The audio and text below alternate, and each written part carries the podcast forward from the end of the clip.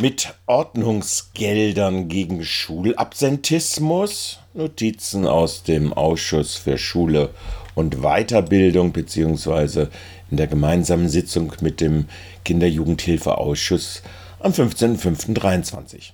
Früher war es eher als Schulschwänzen bekannt. Heute rumoren Regierungsfunktionäre gerne gegen die Eltern, die vor oder nach den Ferien ihre Kinder aus der Schule nehmen um dann mit billigeren Pauschalreisen die inflationsgeschädigten und deshalb klammeren Haushaltskassen auch der Mittelschicht nicht gänzlich zu plündern. Mit einem Sachstandsbericht stand das Thema auf der gemeinsamen Sitzung des ASW und des KJH am 15. Mai auf der Tagesordnung. Wichtigstes Ergebnis einer neuen Strategiegruppe vielleicht. Mangels Daten ist eigentlich nichts Genaues näher bekannt die potenziell Schulabsenten Berufsschulpflichtigen. Das sind die einzigen Zahlen, die wir wirklich auch haben. Also das ist so eine, die ganz äh, oberste Spitze dieses Eisbergs. Ansonsten muss ich bei Zahlen wirklich passen.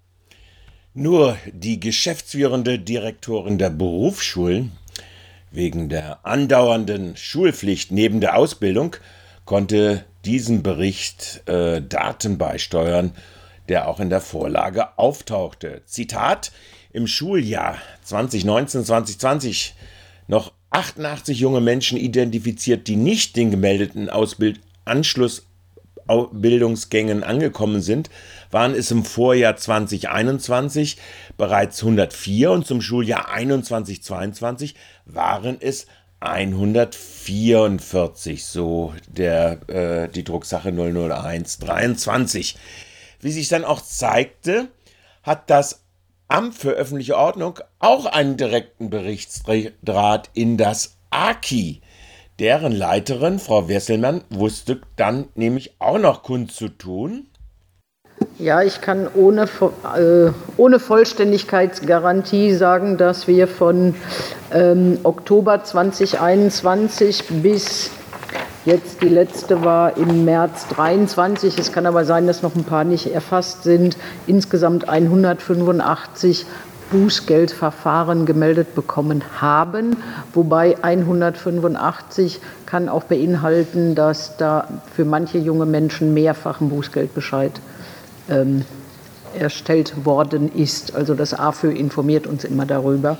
Da gibt es also durchaus welche, die regelmäßiger äh, durch ähm, Abwesenheit aufgefallen sind und wo die Schulen sich dann an das Amt für äh, öffentliche Ordnung gewandt haben und dementsprechend Bußgeldbescheide erstellt worden ist. Und quer durch alle Schulformen. Und es ist auch nicht so, diese drei Tage, ich verlängere mal die Weihnachtsferien oder die Sommerferien, sondern da geht es teilweise schon um sehr äh, länger, lange Fehlzeiten.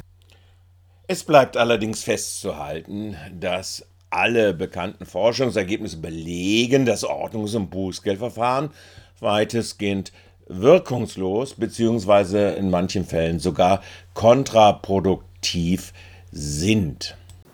Also wenn man sich nochmal anschaut, welche Schüler, Schülerinnen denn nicht in der Schule sind, dann ist es, glaube ich, nicht zielführend, wenn man ähm, einem Kind mit Trennungsangst äh, ein Bußgeld verordnet. Man muss das sehr passgenau handhaben, aber es ist sicher ein Weg, äh, wenn er passgenau ausgewählt Nun ja, für Herrn Rentler also vielleicht ein Weg doch, aber sei es drum.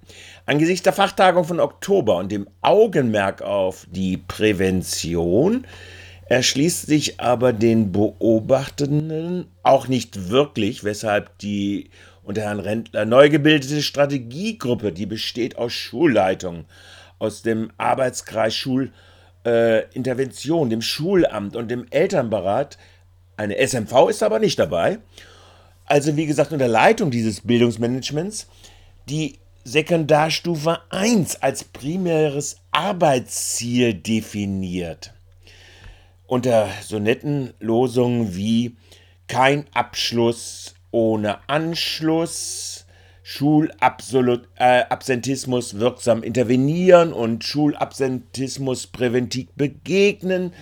Beginnend mit den Schulen der Sekundarstufe 1 soll das Thema konzeptionell entwickelt, verankert und multipliziert werden. So das Zitat aus dem Bericht den äh, Herr Rendler da referiert hat.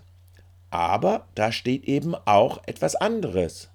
Schulunternes und stadtweites Monitoring, Schulabsentismus auf- und ausbauen sei eine zentrale Methode der Bekämpfung oder Voraussetzung der Bekämpfung muss ich bei Zahlen wirklich passen, aber genau da sind wir dran, das äh, zu generieren und zwar auf Ebene der Einzelschulen, aber auch in der Zusammenführung dann äh, mehrerer Schulen, was ja auch äh, Ansatzpunkte liefert, äh, dass der, äh, schulische Quali äh, der schulische Referenzrahmen für Schulqualität einen Indikator auch ausweist, der Fehlzeiten mit integriert, wo wir da schauen, wie wir das entsprechend passen können.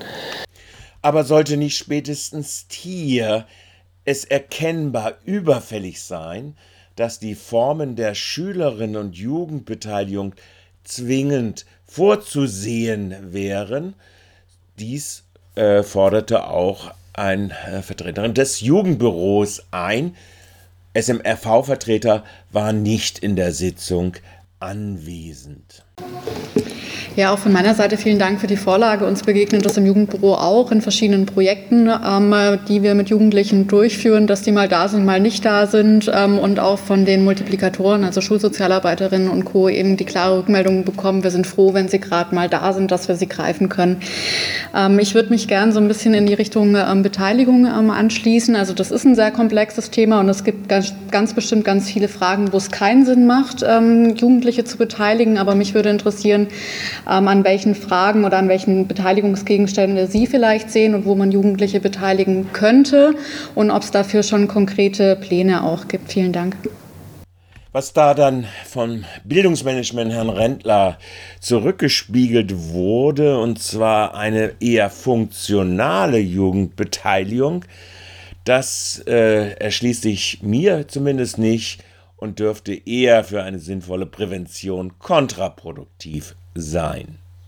Alle Schulen haben Präventionsbausteine. Es geht jetzt darum zu sehen, inwieweit man eine Passung zum Thema Schulabsentismus herstellen kann und wie man diese ausweiten muss, auch bezogen auf das Thema Schulabsentismus. Und da wird ganz sicher auch der Bereich der Jugendbeteiligung oder der Anhörung äh, eine Rolle spielen.